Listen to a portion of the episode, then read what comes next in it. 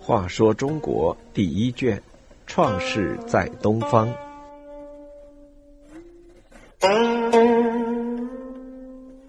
七十，迷恋莫喜。大凡一个国家或朝代的衰亡，与国君迷恋女色往往有很大关系。古今中外有着举不胜举的例子。中国古代早期的夏商周三朝，可以说是因国君迷恋女色而遭灭亡的典型代表。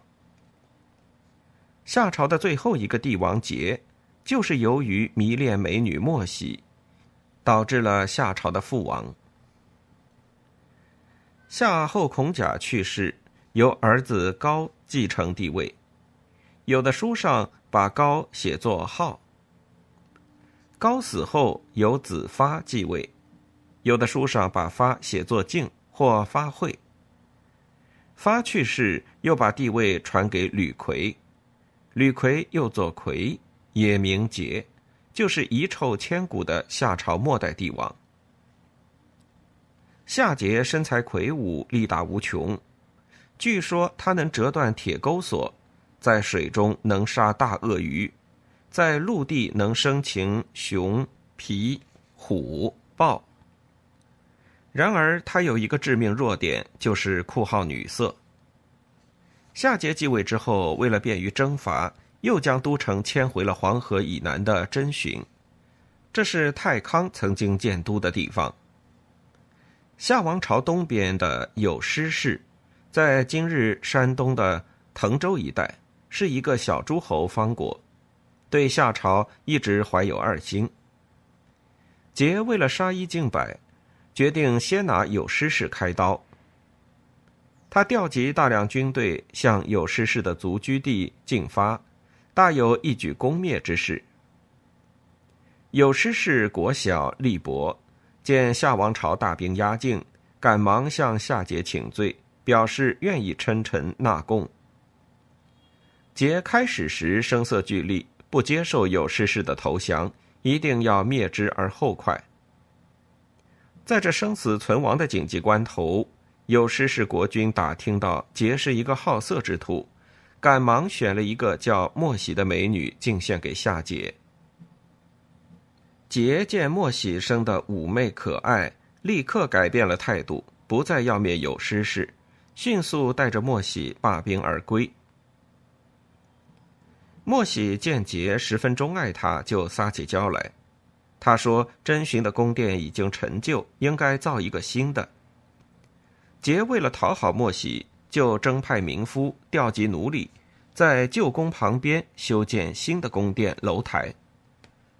这座宫殿造得很高大，外形别致，看上去像是要倾倒的样子，所以名为清宫。清宫中的柱子都是烫金雕饰过的，十分富丽堂皇。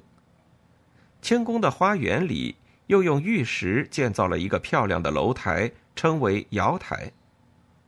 清宫瑶台完工之后，杰就和莫喜迁到这个离宫中去居住。杰和莫喜在新造的离宫中纵情享乐，他招来许多能歌善舞的女子。还有弹奏乐器的人和演滑稽戏的小丑。离宫中张灯结彩，每天都有大型歌舞和戏剧演出。在歌舞和戏剧演出之外，夏桀日夜与莫喜和宫女饮酒作乐。莫喜常常坐在夏桀的怀中撒娇作态，博取他的欢心。为了寻找刺激，莫喜想出许多奇异的游戏。他要夏桀造一个很大的池子，叫许多人在旁边把头伸进去饮酒。据说夏桀击一次鼓，像牛一样下到池中饮酒的就有三千人。这些人喝醉了，淹死在酒池中。莫喜觉得有趣，大笑不止。本来车是用马拉的，莫喜想看人拉车的样子。于是就叫来一些奴隶，套上缰绳，命他们拉着车奔跑。莫喜觉得新奇，玩得十分高兴。莫喜还想出一个奇招，他要杰在集市贸易的时候把老虎放到市中，他在台上观看，看到人们见老虎扑来惊慌失措的奔逃，卖货的摊位上东西狼藉，互相碰伤踩死的人不计其数。这种惨状使莫喜笑得前仰后合。杰看到莫喜开心的样子，心里也是乐滋滋的。